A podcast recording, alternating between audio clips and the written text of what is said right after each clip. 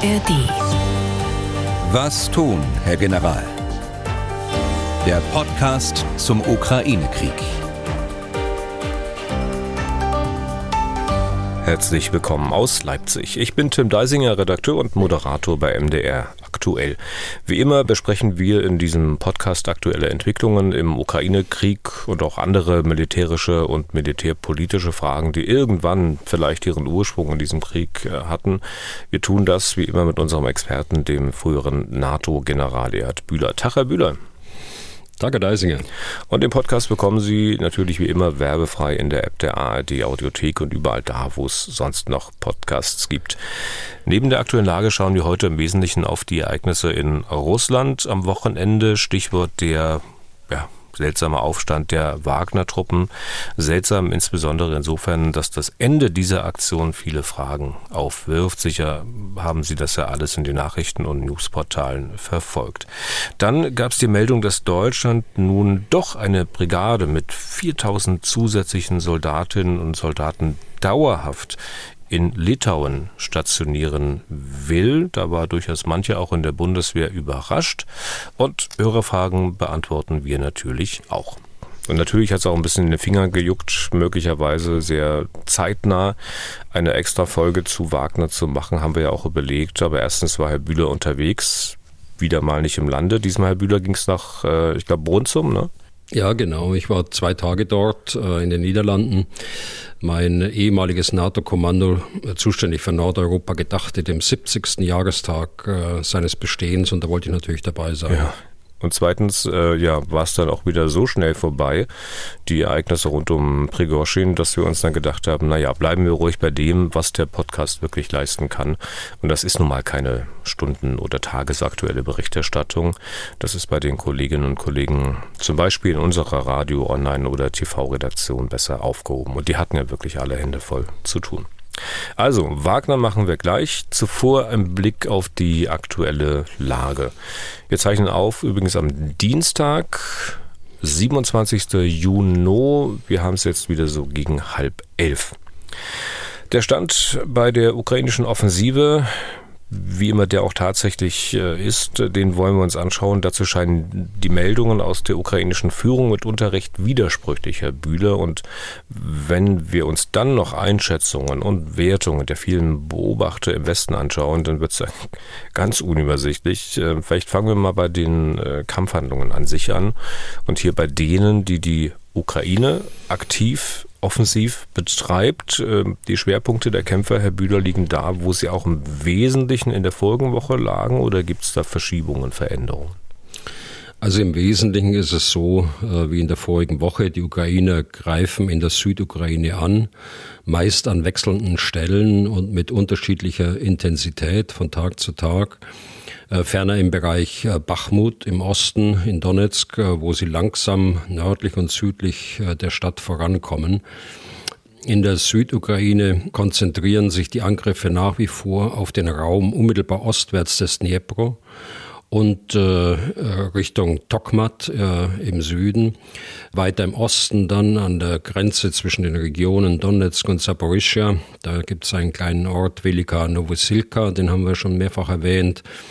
Äh, hier gibt es kleine Geländegewinne, aber insgesamt äh, ist die Lage, äh, was die Offensive angeht, so wie es auch in der letzten Woche sich dargestellt hat. Mhm. Und Ihre Bewertung dessen, was wir da sehen, bleibt auch nach wie vor bei die Ukrainer testen Verteidigungsstellungen der Russen aus und versuchen eine Lücke zu finden? Ja, genau. Das ist weiterhin so. Also bewaffnete Aufklärung in unterschiedlichen Räumen, Kampf gegen die gegnerische, gegen die russische Artillerie, Kampf gegen die äh, rückwärtige Versorgung mit weitreichenden Waffen, die Russen nicht zur Ruhe kommen lassen, sie zu zwingen, ständig ihre Reserven zu verschieben und anzupassen der Versuch, die russischen Verteidiger in ihrem Verteidigungssystem abzunutzen, das steht im Vordergrund. Weniger die Geländegewinne, auch wenn sie äh, äh, von der politischen Seite der Ukraine doch äh, mit Stolz dann äh, wiedergegeben werden. So ist äh, eine Ortschaft äh, im Bereich Donetsk zurückerobert worden, die schon seit 2014 unter Kontrolle der Separatisten war. Die Offensivkräfte selbst, also diese 12, 13 13 Brigaden, die die Ukrainer zusammengestellt haben, sind äh, nach wie vor zum größten Teil noch nicht eingesetzt. Ein Teil ist zwar in einsatznahen Verfügungsräumen an der Front, aber es gibt doch beträchtliche Teile, die noch weiter hinten in Verfügungsräumen stehen und warten auf ihren Einsatz. So ähnlich hat es ja auch kürzlich der ukrainische Verteidigungsminister, glaube ich, war es, Resnikow, ähm, erläutert, äh, steht natürlich die Frage, inwieweit man denn eigentlich erfolgreich bei diesem, ich sage jetzt mal, Abtasten der Russen ist. Also sehen Sie denn Abschnitte in der russischen Verteidigung, die sich als verhältnismäßig schwach erwiesen haben? Also dort, wo die Ukrainer jetzt angreifen, äh, sind die Russen in starken Verteidigungsstellungen. Es gibt aber in der Südukraine ein Gebiet, in dem sich die Russen selbst geschwächt haben. Und das ist das Gebiet am linken Dnipro-Ufer, selbst geschwächt durch die Sprengung des Damms und äh, die Überflutungen und dann vor allen Dingen auch durch die Verlegung von Kräften von dort in den Raum Zaporizhia. Und hier ähm, an der linken Dnipro-Seite äh, und an der ostwärtigen Seite oder südostwärtigen Seite der Antonivka-Brücke bei der Stadt Kherson. Ist es erneut gelungen, bewaffnete Aufklärungskräfte anzulanden Sie haben dort direkt an der Brücke einen kleinen Brückenkopf gebildet. Das hat aber, äh, soweit man das jetzt sehen kann, operativ äh, keine großen Auswirkungen, denn das Gelände ist äh, viel zu schwierig. Die Brücke ist zu stark zerstört, sie ist nicht mehr nutzbar. Und äh, jetzt diesen Brückenkopf mit äh, mechanisierten Kräften auszuweiten, das halte ich für undenkbar im Augenblick. Hm. Wenn ich von Abtasten spreche, dann beschreibt das natürlich nicht das, was da genau und konkret passiert. Es ist ja nicht so, als würde man weiß nicht, Ball gegen eine, eine, unsichtbare Wand werfen und gucken dann, ob der zurückkommt, wann er zurückkommt, wie schnell er zurückkommt. Das sind ja wirklich äh, teils harte, schwere Gefechte, bei denen es auch weiterhin Tote, Verletzte gibt und bei denen man auch militärisches Gerät verliert. Ne? Ja, natürlich. Ähm, das äh, tritt ein bisschen in den Hintergrund bei einer solchen Berichterstattung, wie wir sie hier machen. Äh, natürlich gibt es harte und schwere Gefechte von Zeit zu Zeit, aber ich sagte vorhin schon, das ist durchaus in der Intensität unterschiedlich und äh, manchmal hat man Tage, in denen sich in einem bestimmten Frontabschnitt auch von einem, von dem ich gerade gesprochen habe, ganz wenig tut und dann gibt es tatsächlich, so wie Sie es gerade gesagt haben, harte und schwere Gefechte. Gefechte. Zwei Hörermails vielleicht mal an dieser Stelle. Die erste ist ein bisschen ja, grundsätzlicher, sage ich mal. Die kommt von Thomas N aktiver Stabsoffizier, wie er schreibt, äh, zurzeit in einer Weiterbildung. Ihm geht es im Wesentlichen um die Fähigkeiten der Ukrainer, Vorstöße aus der Luft zu unterstützen. Ähm, ich zitiere mal, ohne wenigstens temporäre Kontrolle über den Luftraum sind die Erfolgschancen offensiver Aktionen gering. Informationen aus verschiedenen Kanälen lassen darauf schließen, dass die ukrainischen Offensivkräfte insbesondere durch Kampfhubschrauber Ka-52 Erdkampfflugzeuge Su-25 sowie Drohnen aller Art bedeutende Verluste erleiden, mithin die Ukraine bisher nicht die für eine erfolgversprechende Offensive mindestens notwendige vorteilhafte Luftsituation herbeiführen kann bzw. konnte. Zitat Ende. Und nun hat ähm, Herr N. Äh, zwei Fragen. Zum einen möchte er ganz grundsätzlich wissen, für wie bedeutsam Sie, Herr Bühler, die Luftunterstützung halten, also sowohl für die Ukrainer als auch für die Russen. Also die Russen haben ja wochenlang daran gearbeitet, äh, seit Anfang Mai äh, eine für ihre Luftstreitkräfte günstigere Situation herbeizuführen. Sie haben den ganzen Mai über die Ukraine flächendeckend mit Raketen, Marschflugkörpern und Drohnen angegriffen, in der Absicht, dass die Ukraine ihre Luftverteidigungskräfte ebenso flächendeckend äh, zum Schutz der ukrainischen Städte einsetzen muss. Mittel, die dann in der Frontnähe eben nicht zur Verfügung stehen. Und das ist das Problem der Ukraine jetzt. Die Russen haben zweitens an der Bewaffnung ihrer Jagdbomber gearbeitet, die sie mit improvisierten Gleitbomben ausgestattet haben, die sie jetzt aus großer Entfernung von 10, 20 Kilometern vor der Front äh, abwerfen oder ausklinken können ohne dass ihre Flugzeuge von der wenig vorhandenen ukrainischen Luftabwehr auch nicht von den äh, schultergestützten Abwehrraketen getroffen werden können. Äh, das Gleiche trifft zu für die Hubschrauber, die aus großer Entfernung äh, mit Panzerabwehrraketen äh, wirken können und auch äh, die sind mit den schultergestützten Flugabwehrwaffen nicht zu erreichen, weil sie aus acht Kilometer äh, Entfernung ihre äh, Panzerabwehrraketen abschießen können. Also mit beiden Maßnahmen gelingt es den Russen, ihre Luftstreitkräfte eigentlich zum ersten Mal effektiv äh, gegen die ukrainische Offensive einzusetzen.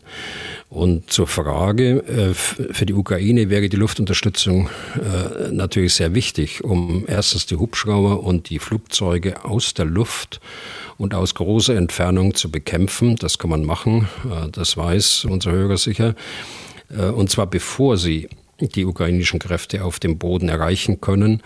Und für beides haben die Ukrainer zu wenig. Das zeigt, dass die Diskussion um die Ausstattung mit Flugzeugen aus westlicher Produktion, wie auch schon vorher bei den Kampfpanzern, äh, nicht zielführend war, weil man sich äh, viel zu sehr beschäftigt hat mit der angenommenen Lage. Flugzeuge könnten Russland erreichen.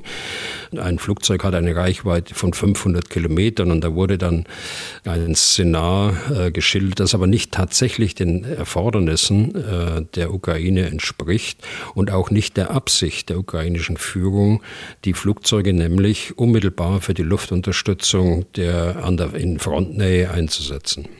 Und dann schließt sich eigentlich die zweite Frage von Thomas N. Äh, ziemlich logisch an. Ich zitiere auch hier. Äh, was glauben Sie, Herr Bühler, warum hat der ukrainische Generalstab sich dazu entschieden, auch ohne Rückendeckung durch eine schlagkräftige Luftwaffe in die Offensive zu gehen.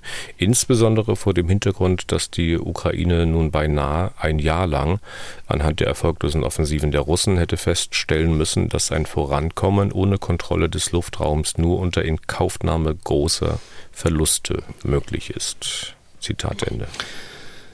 Ja, ich habe es gerade ja schon gesagt, natürlich wäre es wünschenswert gewesen, äh, wenn sich der Westen hier eher entschlossen hätte, die entsprechenden äh, Mittel bereitzustellen. Ich habe den Vergleich mit den Kampfpanzern gerade gemacht. Nach der Kampfpanzerdebatte halte ich das erneut für eine verpasste Chance, mit geeigneten Fähigkeiten zur strategischen Verteidigung der Ukraine beizutragen. Warum haben sich die ukrainischen Militärs äh, dennoch entschieden, ohne eine entsprechende vorteilhafte Luftsituation, wie unser Hörer es beschreibt, anzugreifen.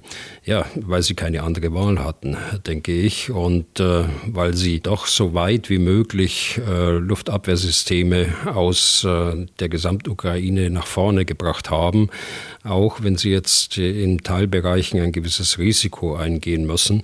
Aber sie haben eben nicht, äh, wie ich vorhin schon sagte, die Luftverteidigungskräfte, die in der Luft äh, selbst wirken können und damit die Flugzeuge und äh, Hubschrauber bekämpfen können, die zurzeit eine ganz massive Bedrohung für die Ukrainer darstellen. So, und da hatte ich ja von zwei Hörermails gesprochen. Die zweite ist von Elias Fritz. Folgendes schreibt er. Sie sprachen in der letzten Folge von einer Hauptverteidigungslinie, die durchbrochen werden muss. Können Sie bitte erklären, was eine Hauptverteidigungslinie ist? Ich habe mir bisher den Aufbau der Verteidigungslinien als mehrere gleichwertige Linien vorgestellt. Sobald eine fällt oder nicht mehr verteidigbar ist, zieht man sich auf die nächste zurück. Eine Hauptverteidigungslinie lässt aber eher darauf schließen, dass eine höherwertige Verteidigung am Schluss existiert. Klingt logisch, klingt aber auch ein wenig so, als würde der strategische Plan ein klares Zurückziehen und ein Geländeverlust beinhalten. Zitat Ende.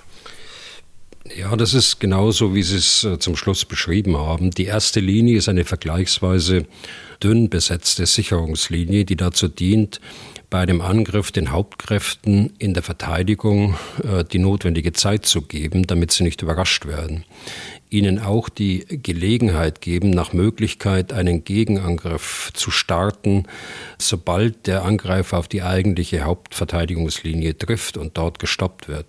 Um diese Zeit zu haben, äh, staffelt man diese Verteidigungslinien nach äh, rückwärts, um äh, muss natürlich dabei auch äh, Gelände aufgeben, das ist auch wahr. Aber das nimmt man im Kauf, äh, damit man eben die Zeit hat, äh, dann auch die Verteidigung beweglich führen zu können. Okay. Dann schauen wir mal auf die Seite der Russen. Äh, zunächst in Bezug auf die Verteidigung der Stellungen am Boden. Hier beschränkt man sich auf reine Verteidigung oder beinhaltet diese Verteidigung jetzt auch wieder, dass man selbst versucht vorzurücken? Da gab es ja auch entsprechende Meldungen in den vergangenen Tagen. Ja, das tut man. Erstmal muss man sehen, dass die Russen nach dieser langen Vorbereitungszeit äh, für die Verteidigungssysteme, für die Verteidigungslinien, die Verteidigung durchaus dynamisch und beweglich führen und jede Chance äh, zu einem Gegenangriff nutzen.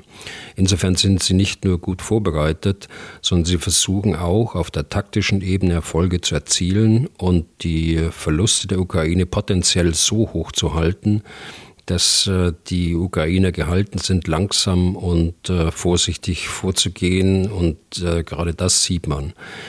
Darüber hinaus führen die Russen nach wie vor offensive Operationen, insbesondere eben weiter im Norden im Bereich Krimina durch. Das ist ja auch schon mehrfach erwähnt worden, das läuft auch schon seit Tagen.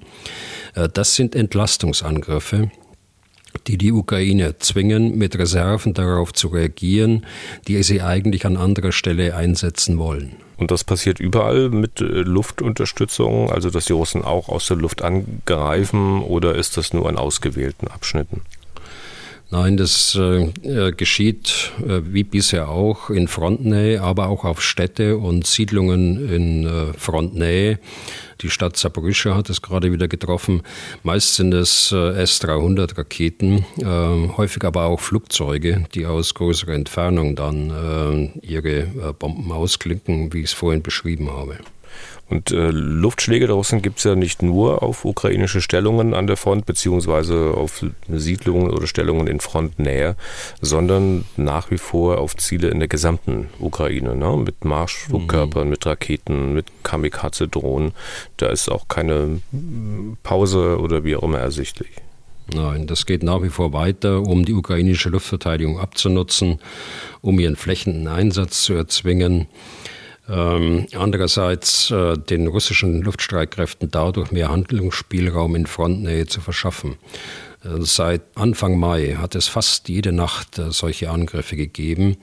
Es gab nur zwei Nächte, in denen es ruhig war. Gestern Nacht äh, auch wieder Angriffe durch äh, Kaliber, Marschflugkörper von Schiffen aus dem Schwarzen Meer und äh, iranische Kamikaze-Drohnen aus Richtung des Asowschen Meers. Die meisten Flugkörper werden nach wie vor abgeschossen, aber es bleibt natürlich äh, der Terror auf der einen Seite, die nächtlichen Luftalarme, die äh, häufig landesweit auch ausgelöst werden und über Stunden anhalten. Und der eigentlich taktische Zweck wird erreicht, dass die Luftverteidigungssysteme eben nicht so weit nach vorne gebracht werden können, damit sie einen äh, äh, gewissen Schutz für die Offensivkräfte auch darstellen können. Hm. Dies vielleicht mal als kleiner Überblick zur aktuellen Lage. Herr Bühler, haben denn die Ereignisse, über die wir nachher noch reden wollen, rund um Prigorschin und seine Wagner-Gruppe irgendwelche Auswirkungen auf die äh, Kampfhandlungen an der Front gehabt? Nein, also bisher ist das jedenfalls nicht zu erkennen. Äh, Wagner war ja seit Anfang Juni nicht mehr in der Front eingesetzt, sondern sie haben sich auf Verfügungsräume am Asowschen Meer zurückgezogen, in Feldlager dort. Welche Auswirkungen die Vorgänge in Russland auf die Moral der russischen Truppen haben werden, das lässt sich noch nicht abschätzen. Das äh, wird einige Tage dauern, je nachdem, wie sich die Ereignisse jetzt dort weiterentwickeln. Ganz abgeschlossen scheint es ja noch nicht zu sein. Okay. Dann mal noch eine Sache aus dem wir, Bereich aktuelle Meldungen. Gerade in den vergangenen Tagen wurden ja die Rufe lauter, die sogenannte Ostflanke der NATO zu stärken. Und dann gab es äh, gestern die Meldung, dass die Bundeswehr nun wohl doch dauerhaft zusätzlich 4000 Soldaten in Litauen stationieren will. Das hat Verteidigungsminister Pistorius angekündigt, der war ja gestern in Vilnius. Äh, bislang wollte man an dieses dauerhafte Stationieren nicht so recht ran. Was hat sich denn geändert zur Situation von vor ein paar Monaten? Also bisher war ja von der NATO insgesamt, einschließlich Deutschland, entschieden worden, äh, dass äh, die bisher in den baltischen Staaten und in Polen stationierten multinationalen Gefechtsverbände, das sind äh, bataillonsstarke Truppenkörper in einer Größenordnung von etwa 1500 Soldaten, auf Brigadegröße zu verstärken. Und da sprechen wir dann äh, im multinationalen Rahmen von etwa 5000, 5500 äh, Soldaten. Deutschland hat äh, Litauen bei einem Besuch von Kanzler Scholz äh, vor einem Jahr äh, zugesagt, den Kern äh, dieser Brigade aus der Bundeswehr zu stellen. Allerdings äh, wollte Litauen die Soldaten dauerhaft in Litauen stationiert sehen und nicht nur auf Rotationsbasis oder wenn die Sicherheitslage sich verschlechtert. Deutschland hatte bisher vorgesehen, zwar den Kern des äh, Gefechtsverbandes auf Rotationsbasis wie bisher in Litauen zu stationieren, die Brigade aber weiterhin in Deutschland zu belassen. Das ist die Brigade 41 in Neubrandenburg. Die sollte im Bedarfsfall schnell nach Litauen verlegen, um dort die Verteidigungsbereitschaft dann herzustellen. Und dafür hat man ein kleineres, äh, permanent in Litauen stationiertes Führungselement äh, nach vorne verlegt, nach Litauen verlegt. 30 Soldaten etwa. Man hat äh, Waffensysteme auch vorstationiert. Aber dies hat sich seit gestern geändert. Ja, aber was, welche Bedingungen haben sich geändert, dass Deutschland jetzt sagt, ähm, okay, wir machen das? Äh, bisher hat man sich ja, ich sag mal, standhaft geweigert, dauerhaft Soldaten dort zu stationieren. Wieso jetzt plötzlich? Also standhaft geweigert, äh, das, äh, das habe ich nicht so wahrgenommen. Es müssen einige Voraussetzungen erfüllt werden, auch von den Litauen. Man kann nicht einfach tausende Soldaten nach Litauen verlegen, sondern äh, es müssen Voraussetzungen geschaffen werden in der Infrastruktur. Der Übungsplatz dort in äh, der Nähe von Ukla muss vergrößert werden, sonst äh, kann man mit einer solchen Brigade nicht äh, üben. Es müssen Kasernen gebaut werden oder Kasernen erweitert werden. All das war ja noch nicht gegeben und ist nach wie vor noch nicht gegeben. Aber der Druck war natürlich jetzt schon da auf die Bundesregierung, dass man jetzt gerade vor dem Gipfel von Vilnius auch eine Antwort findet auf den permanenten politischen Druck, äh, den es insbesondere aus Litauen, aber auch in den jüngsten äh, Tagen auch aus Polen äh, gegeben hat. Diese Soldaten, die dann dort dauerhaft stationiert werden sollen, welche Aufgabe werden die haben? Also Sie haben die Aufgabe, gemeinsam mit den anderen Soldaten aus Ländern wie Niederlande und Norwegen eine multinationale Brigade zu stellen. Und der Kern kommt eben aus Deutschland mit diesen 4000 Soldaten, um einen potenziellen Aggressor abzuschrecken und eine Anfangsbefähigung äh, zur Verteidigung des Baltikums vor Ort vorzuhalten. Und das ist ein Unterschied äh, zu dem bisherigen Plan. Dort hat man einen vergleichsweise kleinen äh, Gefechtsverband dort stationiert. Das war aber eine sogenannte Stolperdrahtfunktion. Es sollte einem Aggressor Panzer zeigen. Äh, hier sind NATO-Staaten, die Soldaten äh, in die in, in Litauen und in den anderen baltischen Staaten und in Polen stationiert haben. Und ein Angriff auf diese Länder ist zugleich ein Angriff auch auf die anderen NATO-Staaten. Und diese, diese 4000 Soldaten, vielleicht können wir mal versuchen, die Größe einzuordnen, also wie viel das tatsächlich sind. Man hat das ja nicht immer, immer so genau im Kopf, was die alles leisten können. Und äh, vielleicht verzeihen Sie den drastischen Vergleich, äh, aber 4000 Soldaten, das sind ja letztlich so viele Soldaten, wie manchmal in drei, vier Tagen in der Ukraine sterben. Also in dieser Relation betrachtet scheinen dennoch die 4000 zusätzlichen Soldatinnen und Soldaten doch gar nicht so viele zu sein. Naja, also der ist schon ein drastischer Vergleich jetzt. Ja. Die Soldaten sollen ja nicht äh, kämpfen dort, sondern sollen verhindern, dass die baltischen Staaten und äh, Polen angegriffen werden. Sie sollen aber kämpfen können, sodass sie einsatzbereit und auch mit dem entsprechenden Material und mit ausgebildetem Personal dort stationiert werden. Sie haben eine abschreckende Wirkung und sind ein Teil des größeren Verteidigungsplanes der NATO, der dann umgesetzt wird, wenn ein Angriff unmittelbar bevorsteht oder überraschend auch geführt wird. Und äh, dieser Verteidigungsplan sieht dann größere Truppenteile vor, die in einem solchen Fall eingesetzt werden sollen. Äh, die Grundsatzentscheidung ist bereits beim letzten NATO-Gipfel getroffen worden und äh, wird im Juli äh, in Vilnius äh, in Einzelheiten auch äh, weiter verfeinert werden. Aber lassen Sie mich zu den Rahmenbedingungen noch was sagen, dieser Stationierung der Soldaten. Der Minister hat auch gestern Abend nochmal gesagt, es ist durchaus auch gedacht daran, dass Familien auch äh, nach Litauen mitgenommen werden können. Das heißt, ich muss die Liste der Infrastruktur, die da äh, geschaffen werden muss, noch erweitern um Schulen, um Kindergärten beispielsweise, äh, durchaus auch internationale Schulen. Das ist ein großer Schritt äh, für, für Litauen, aber auch äh, für Deutschland. Letztlich macht Deutschland in kleinem Maßstab äh, das, was andere Nationen während des Kalten Krieges in Deutschland gemacht haben.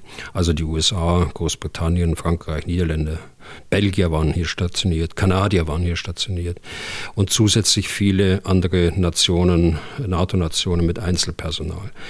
Also der Zeitbedarf äh, für das Schaffen dieser notwendigen Infrastruktur dürfte so etwa zwischen zwei und äh, äh drei Jahren äh, liegen. Das heißt, wir sprechen nicht davon, dass das jetzt morgen losgeht. Ich halte das für, äh, gerade im Hinblick auf den Gipfel in Vilnius, für einen aus sicherheitspolitischen Gründen notwendigen Schritt. Er war äh, vielleicht im vergangenen Jahr noch nicht möglich. Äh, es liegt vielleicht an der neuen Führung im BMVG, dass es jetzt äh, auch möglich ist. Deutschland geht dabei erneut in eine Führungsrolle. Und äh, man wird sehen, wie andere NATO-Staaten wie Großbritannien und Kanada, die eine vergleichbare Funktion für Estland und äh, Lettland übernommen haben, ebenso wie die USA für Polen, aber auch andere Nationen, die kleinere Kontingente für multinationale Brigadenstellen mit dieser Situation jetzt umgehen. Denn von dort aus gibt es äh, diese Festlegung, jedenfalls nach meiner Kenntnis und öffentlich äh, noch nicht. Es ist aber auch, und das ist auch wichtig äh, in der Diskussion, es ist aber auch ein Bruch äh, mit der NATO-Russland-Grundakte. Von 1997, nach der substanzielle Kampftruppen der NATO nicht dauerhaft in den ehemaligen Warschauer Paktstaaten oder in den Teilrepubliken der Sowjetunion stationiert werden dürfen. Nun hat äh, Russland äh, diese Grundakte äh, in vielfältiger Weise äh, äh, beschädigt und dagegen verstoßen, äh, so dass man jetzt sagen kann, okay, Russland hat begonnen, dagegen zu verstoßen, aber es ist eigentlich ein ein Verstoß und äh, man wird sich überlegen müssen, ob man die NATO-Russland-Grundakte nicht gänzlich äh, dann außer Kraft setzt. Hm. Inwieweit, denken Sie, könnte äh, Russland das möglicherweise als äh, weitere ähm, Eskalation, die der Westen betreiben würde, ansehen und welche Auswirkungen könnte das haben? Also eine Eskalation ist es nicht, sondern es ist eine Reaktion auf äh, den Angriffskrieg äh, Russlands und es dient dem Schutz äh, des NATO-Territoriums. Und das weiß das russische Militär natürlich sehr genau, denn sie beobachten ja sehr genau die Aktivitäten, die die NATO hat, äh, gerade in diesem, in diesem Raum, in diesem baltischen Raum, aber runter bis Rumänien, Bulgarien. Das beobachten sie sehr genau und sie wissen, dass es ein rein defensiver Ansatz ist, dass, sie dort, dass dort keine Offensivfähigkeiten ähm, vorgehalten werden, dass es auch keine Absicht äh, gibt, in irgendeiner Art und Weise eine Bedrohung für Russland darzustellen, sondern es geht um defensive Aktionen. Äh, natürlich wird man äh, für den Informationskrieg, den man ja führt, äh, Richtung Westen, wird man dies auch wieder ausnutzen. Aber davon, glaube ich, dürfen wir uns nicht beirren lassen, sondern wir müssen für den Schutz unserer Bündnispartner und für unseren eigenen Schutz entsprechend handeln damit wir nicht genauso wie die Ukraine irgendwann mal überrascht werden. Nun hatten Sie, was die NATO-Russland-Akte betrifft, gerade gesagt, dass man sich überlegen müsste, ob man aus der sozusagen nicht gänzlich äh, aussteigt. Ähm, kann ich das so verstehen, dass Sie es für angemessen hielten, das zu tun? Nein, sie ist ja obsolet. Äh, das ja, Grunde aber genommen. man ist ja nicht offiziell bislang, hat er nicht gesagt, okay, wir werfen das jetzt in den Papierkorb und äh, wir steigen da aus. Nein, aber wenn ich substanziell Kampftruppen äh, dort stationiere, dann verstoße ich ja gegen einen elementaren Teil äh, der NATO-Russland-Grundakte. Und das zeigt ja schon, dass sie im Grunde genommen die äh, Funktion und ihre Bedeutung längst verloren hat. Und zwar nicht durch äh, westliches Handeln, sondern durch russisches Handeln. Wenn der Krieg mal zu Ende ist, dann ja, wird es sicherlich äh, schwer, wieder so ein Dokument zu erstellen, wenn man es einmal völlig verlassen hat, oder? Hm, das glaube ich nicht. Äh, das äh, kann ja auch Bestandteil der Nachkriegsordnung sein, einer Sicherheitsarchitektur, die man entwickeln wird, wenn der Krieg mal vorbei ist, hoffentlich bald und äh, dann wird es sicher wieder Zusammenarbeit äh, geben müssen in Europa. Und äh, Russland gehört zu Europa und Russland wird nicht von der Landkarte verschwinden. Also wird es eine Art von Zusammenarbeit weitergeben. Und dann kann man auch über solche Vereinbarungen nachdenken. Letzte Frage zum Thema, Herr Bühler. Wir reden ja oft übers Geld. Sie hatten angedeutet, dass äh, Litauen da noch einiges tun muss, um die Infrastruktur für diese dauerhaft stationierte Brigade ähm, aufzubauen.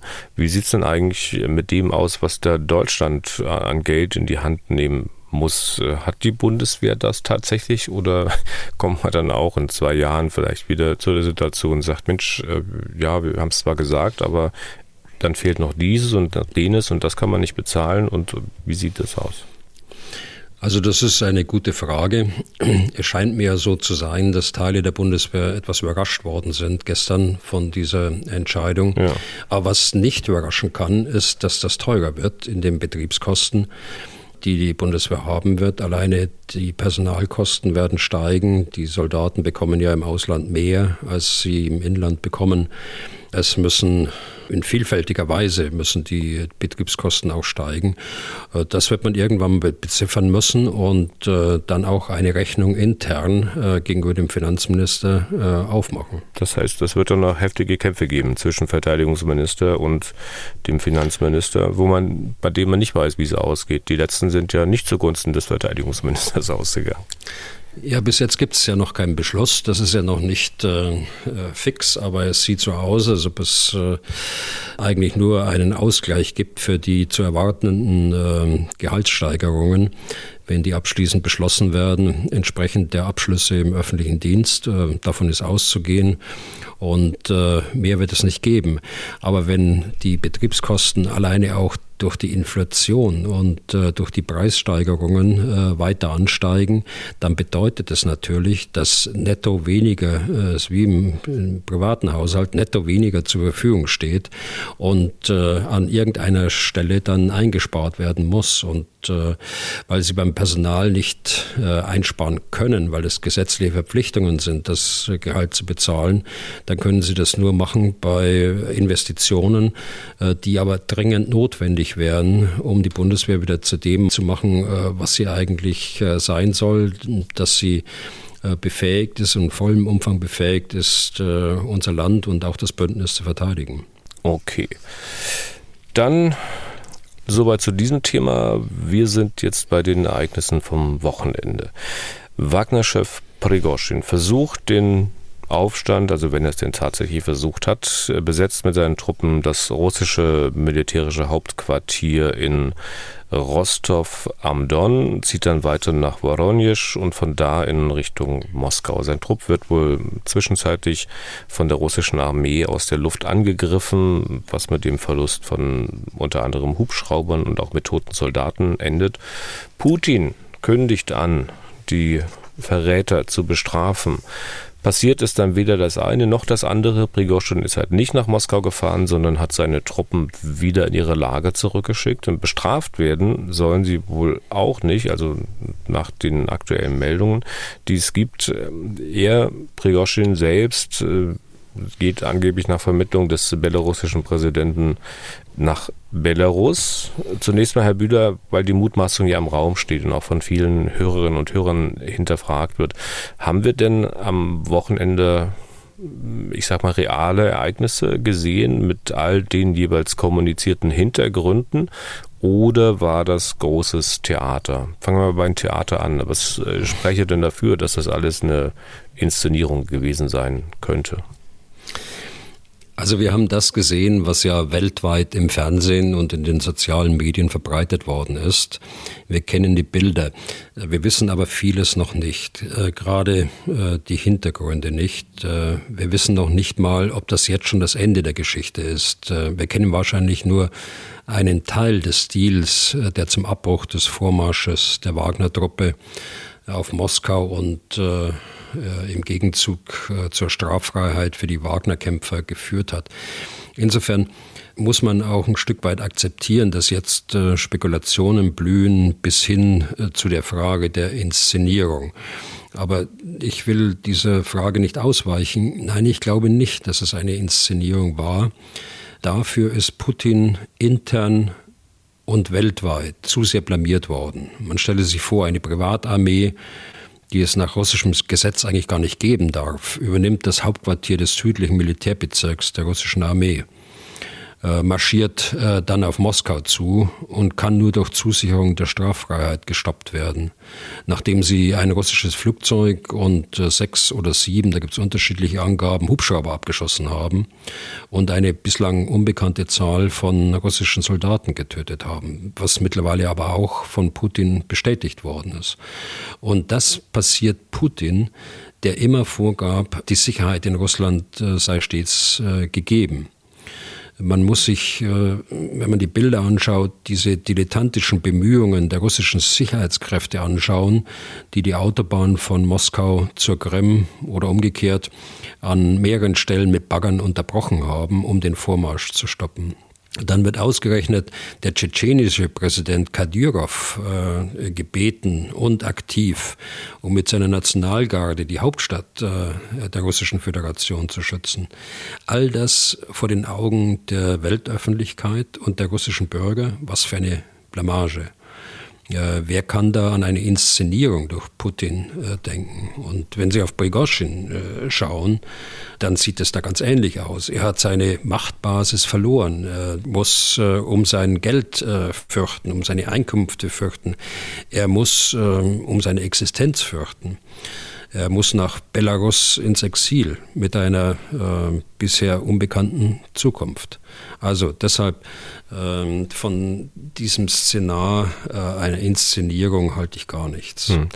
Ähm, möglicherweise haben Sie die beiden Hörerfragen, die ich anbringen wollte, ja quasi mit dieser Argumentation schon beantwortet. Ähm, ich will sie dennoch mal kurz vorlesen, weil sie ja noch ein, zwei andere Aspekte zumindest beleuchten. Zunächst mal äh, Dieter Kreibke dessen Gedanken gehen auch in Richtung Theater und der schreibt folgendes. Im Nachrichtensender Welt meinte ein Experte, der Putschversuch von den Wagner-Söldern könnte auch ein Fake sein, um eine verdeckte Verlegung der Truppe nach Belarus äh, vorzunehmen. Äh, wie sieht Herr General Bühler das? Also Herr Greibke, das ist ähm, ja eine Variante einer äh, Inszenierung. Es gilt also das, was ich gerade eben äh, gesagt habe zur Inszenierung allgemein und darüber hinaus jetzt speziell auf äh, Ihre Frage hin. Präsident Lukaschenko ist ja seit seiner mutmaßlich rechtswidrigen Wahl äh, von Putin abhängig. Die Abhängigkeit geht aber aus meiner Sicht nicht so weit, äh, dass er Werbungen Putins um Kriegsteilnahme auf den Leim äh, gegangen wäre. Ja, er hat sein Land als äh, Aufmarschgebiet zur Verfügung gestellt. Er hat äh, russische Logistik erlaubt, aus Belarus zu operieren. Er hat auch Übungen äh, abgehalten, die die Ukrainer glauben machen sollten, es gäbe eine Bedrohung aus Belarus. Weiter ist aber nie gegangen und er weiß auch warum, denke ich. Äh, die innenpolitische Lage in Belarus ist anders als in Russland. Die Bevölkerung würde in großen Teilen eine Rolle als Kriegspartei nicht akzeptieren. Es äh, gab und gibt ja auch Widerstandsbewegungen in Belarus selbst.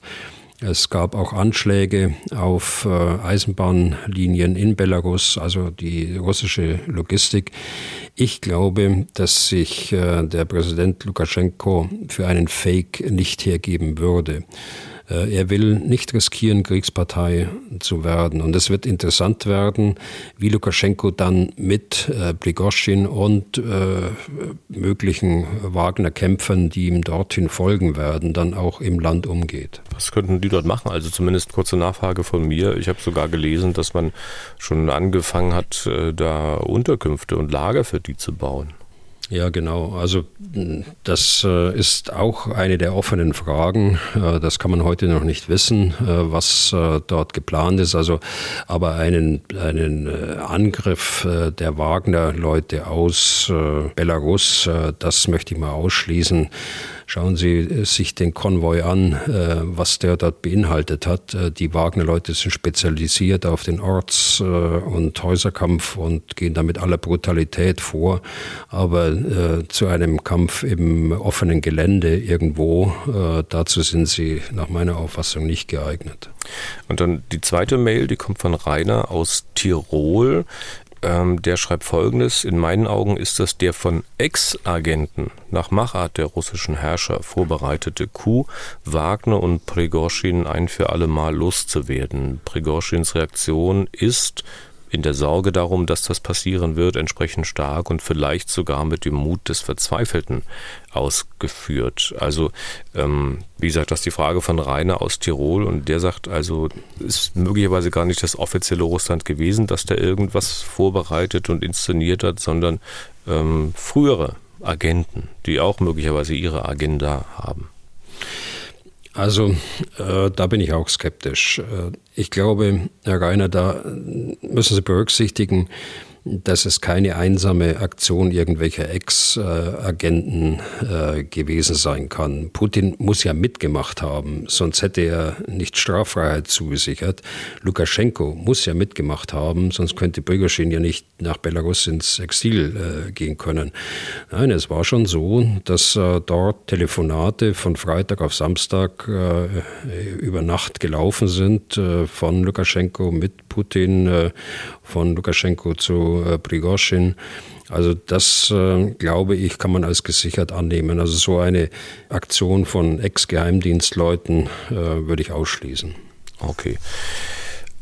Vielleicht schauen wir mal ein bisschen auf den Hintergrund. Ähm, das sind ja im Prinzip, die, da geht es ja glaube ich gar nicht um Putin. Das sind die Auseinandersetzungen, die Prigozhin mit dem Verteidigungsminister, mit Shoigu und mit dem Generalstabschef Gerasimov hatte. Und wenn ich es recht gelesen hatte, dann waren die ja tags zuvor äh, selbst in Rostov am Don, in diesem Hauptquartier des südlichen Militärbezirks und sind dann in der Nacht vor dem Aufstand äh, wieder verschwunden. Und haben ihre beiden Stellvertreter äh, geschickt, um mit äh, Prigozhin ja. zu sprechen. Ja, also die verbalen Auseinandersetzungen sind ja von Begoschins Seite äh, über die letzten Monate immer intensiver und immer vulgärer auch äh, geführt worden. Und äh, dann kam der Punkt, als er mit Putins Zustimmung einen Vertrag äh, mit dem äh, Verteidigungsminister unterschreiben sollte nachdem die Wagner-Truppe wie auch die anderen 39 Privatarmeen äh, dem Verteidigungsministerium unterstellt werden sollte. Alle haben äh, unterschrieben, äh, nur er nicht. Und äh, dann kam wohl dazu ein äh, wahrgenommener Angriff auf seine äh, Wagner-Leute an diesem Freitag. Aber ich glaube, Insgesamt ähm, hat äh, Prigozhin über die Zeit jetzt die Bodenhaftung verloren. Er ist geflogen und er hat sich äh, in dem russischen System selbst äh, völlig äh, überschätzt und das ist offensichtlich auch der Hintergrund seiner Persönlichkeit. Hm. Er glaubte, dass er so weitermachen könnte, kritisierte massiv die russische Militärführung an diesem Freitag äh, wegen des angeblichen Angriffs auf das Lager seiner Söldner. Er ließ die Truppe nach Rostov einrücken, äh, das Armeehauptquartier vorübergehend unter seine Kontrolle bringen. Gleichzeitig kritisierte er an diesem Freitag Putins Kriegsziele, Kriegsziele in der Ukraine und zwar in einer Deutlichkeit, wie ich es bisher noch nicht gehört habe. Äh, gleichzeitig kam es zu äh, Scharmützeln dort in der Provinzhauptstadt äh, Voronezh. Äh, Scharmützeln seiner Leute mit Sicherheitskräften, von denen einige dann auch äh, getötet worden sind. Und ähm, was denken Sie, wie konnte es sein, dass Wagner dann dieses Hauptquartier des südlichen Militärbezirks der russischen Streitkräfte in Rostov am Don so ohne weiteres und offenbar ohne Gegenwehr unter seine Kontrolle bringen konnte? Also Wagner hat ja einen Ruf in der russischen Armee, äh, mindestens in der, in der dortigen Führung äh, keinen guten, äh, aber überall sind sie wegen ihrer Brutalität gefürchtet. Offenbar war es für die Sicherheitsposten der russischen Armee, äh, da rund um Rostov, äh, da gibt es also hier nicht nur eine Linie, sondern gibt es äh, mehrere Checkpoints, die da durchfahren werden müssen. Zum Teil sind es dann auch Wehrpflichtige, die dort eingesetzt werden. Für die war es offenbar unklar, wer da kommt und warum. Das wäre dann ein Führungsproblem. Also so nach dem Motto, wenn kein Befehl von oben kommt, äh, dann macht man eben nichts, bis es zu spät ist. Äh, nur so ist das zu erklären. Das war eine unklare Lage, dass äh, die Leute sind nicht informiert worden und man hat sie einfach fahren lassen in dem Glauben, dass es rechtmäßig ist, was sie da tun.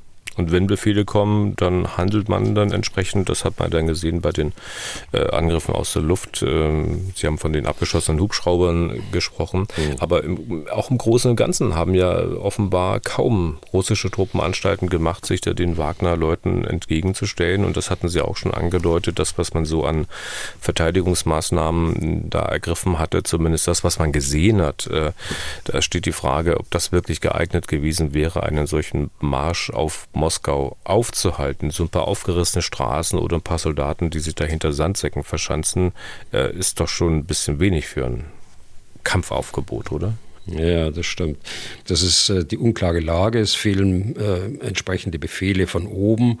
Da hat man eben hm, lieber nichts getan. Es könnte ja sein, dass Wagner eigene Befehle hat und eine eigene Legitimation hat von oben, von dem man nichts weiß.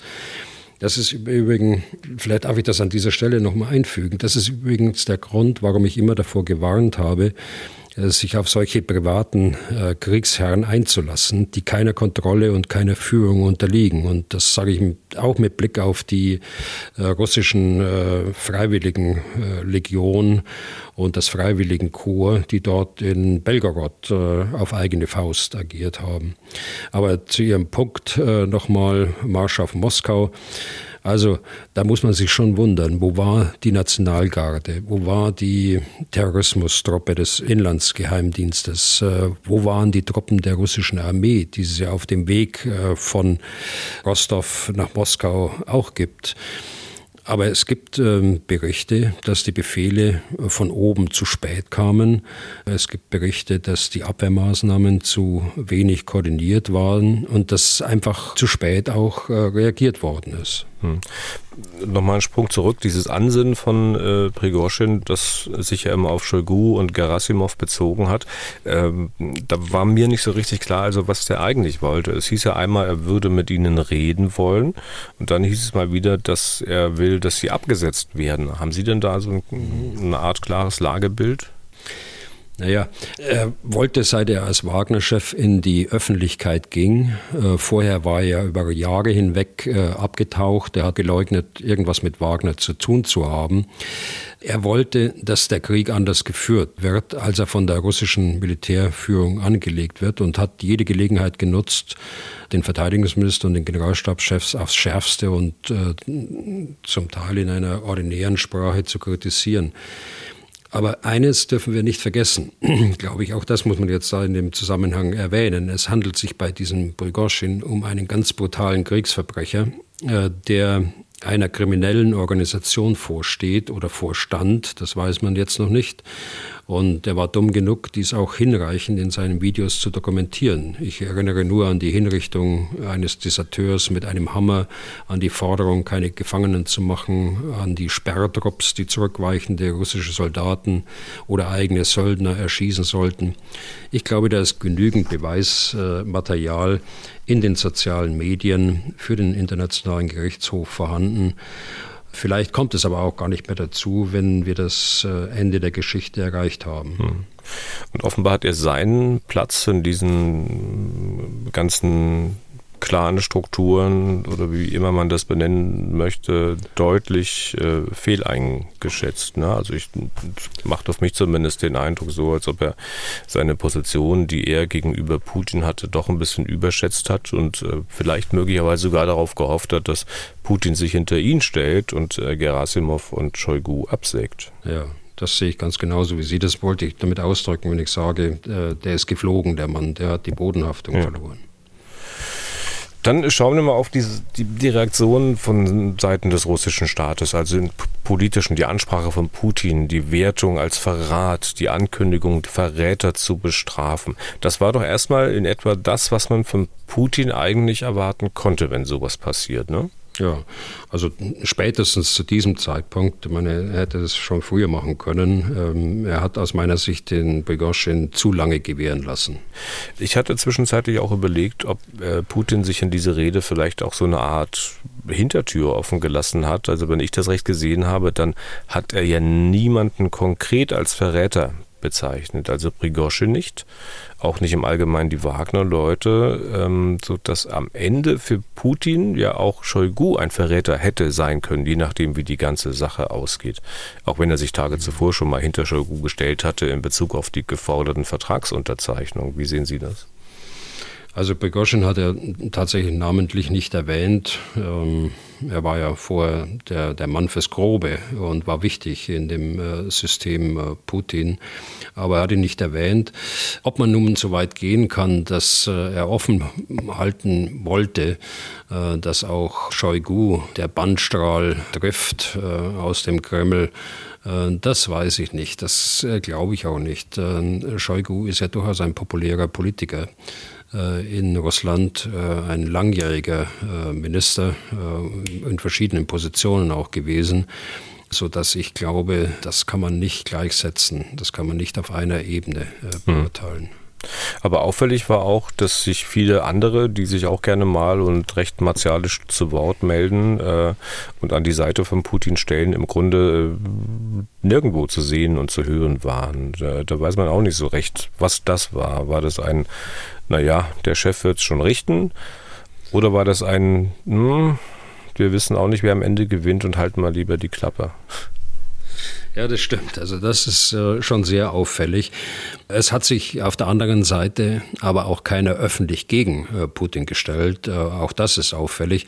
Wobei ich einschränkend sagen muss, wir kennen natürlich nicht die gesamte Geschichte. Wir sind ja davon abhängig von den Medien, die das zu uns transportieren. Wir sind abhängig von, von Menschen, die das auf Telegram posten, die das auch übersetzen, jedenfalls für mich aus dem Russischen. Also von daher will ich nicht ausschließen, dass es die eine oder andere Stimme in der Richtung gegeben hat. Aber von denen, äh, wie Sie es gerade genannt haben, äh, die normalerweise sich äußern, also Medvedev und andere, äh, da hat man nichts gehört. Mhm. Weder in die eine Richtung noch in die andere. Und dann war plötzlich irgendwann alles vorbei. Prigozhin schickt seine Leute wieder zurück und es ist die Rede von einem Deal zwischen ihm und dem Kreml. Es heißt, alle Wagner-Leute, die an diesem Aufstand teilgenommen haben, bleiben straffrei. Prigozhin selbst auch, der würde allerdings nach Belarus gehen. Zur Erinnerung, Putin hatte in der Rede angekündigt, die Verräter zu bestrafen. Dann ist es doch äh, eigentlich schwer vorstellbar, dass das dann der ganze Deal gewesen sein soll. Schwer vorstellbar, dass Prigozhin sich gesagt hat, na gut, hm, wenn ich nicht bestraft werde, höre ich auf. Er hat doch damit schlicht nichts erreicht, gar nichts gewonnen, wenn das der ganze Deal gewesen sein soll. Ja, das meinte ich vorher, wenn ich sage, äh, wir wissen wahrscheinlich die Details dieses Deals noch gar nicht, äh, wenn wir es überhaupt äh, insgesamt dann mal zu hören bekommen. Also Putin war in seiner Rede, was, was Wagner angeht, ja schon etwas präzise. Die, ich meine die Rede vom Montag. Also die Söldner äh, können in die russische Armee eingegliedert werden oder sie können nach Belarus gehen oder sie können zu ihren Familien äh, zurückkehren. Also drei äh, Optionen sind ganz offensichtlich im Angebot dort. Aber ob es dabei bleibt und ob nicht doch die Straffreiheit zurückgenommen wird. Also das äh, muss man sehen. Ich glaube, da kommt noch einiges auf uns zu an äh, Dingen, die äh, wir heute noch nicht äh, wissen oder noch nicht sehen können. Was denken Sie, wie schwer hat sich Putin mit dieser Diskrepanz beschädigt? Also Strafen, harte Strafen anzukündigen und dann doch nichts zu tun. Also es ist ja auch schwer vorstellbar, dass jemand, der solche Unruhe und solchen Aufruhr in diesen Zeiten in das System bringt, am Ende halt nicht bestraft wird, nur weil er da nicht mehr rebelliert. Das würde doch Putin ähm, so schwach aussehen lassen, wie er es doch eigentlich keinesfalls zulassen kann. Ja, das ist ein weiterer Widerspruch. Putin hat sich selbst beschädigt, äh, und zwar weltweit und äh, intern in Russland selbst auch äh, mit dieser Vorgehensweise. Ob es dabei bleibt, wie gesagt, das ist für mich vollkommen offen. Prigozhin selbst, der ward äh, seitdem nicht mehr so häufig gesehen wie sonst. Äh, da hat er ja mehrmals am Tag sich teilweise äh, geäußert. Ähm, einmal, glaube ich, hat er sich nach dieser ganzen äh, Geschichte äh, geäußert. Sieht vielleicht fast so aus, als würde er meinen, es sei sicherer für ihn, sich nicht zu zeigen. Das Netz ist ja auch voll von ähm, Mutmaßungen, dass er letztlich nicht mehr lange leben wird, dass er den Weg anderer mhm. Kritiker des Systems gehen wird, oder besser fliegen wird, nämlich aus irgendeinem dritten, vierten, fünften oder sechsten Stockwerk. Ein, ich glaube, früherer britischer General hat auch von der Möglichkeit von Polonium, Kopfschmerzen gesprochen. Also wie gefährlich wird das für Prigozhin? Weiß ich nicht, Herr Deisinger, aber die Möglichkeit äh, besteht natürlich, äh, dass auch in dieser Beziehung das äh, noch äh, nicht das Ende der Geschichte ist äh, und wir noch äh, einiges dort erleben werden. Jetzt hat er sich ja geäußert, auch gestern zum ersten Mal man weiß nicht, äh, wo er dieses Video aufgenommen hat, aber er sagt, er wollte auf keinen Fall einen bewaffneten äh, Aufstand anzetteln. Es war eine Demonstration eines Patrioten auf Moskau zu marschieren. Also nochmal, ich glaube, wir werden da noch einiges hören. Das ist noch keine abgeschlossene Sache. Hm. Äh, wir hatten Shoigu angesprochen. Sie hatten vorhin, also den Verteidigungsminister, Sie hatten die Beliebtheit im, im Lande erwähnt. Äh, Steffen hier sollen wir die Nachnamen nicht nennen, der fragt dennoch Folgendes. Es gibt Gerüchte, dass neben den bekannten Details im Deal mit Prigozhin auch in den nächsten Wochen personelle Änderungen im Verteidigungsministerium vorgenommen werden könnten, also insbesondere Shoigu und Gerasimov. Halten Sie das für realistisch, Herr Bühler?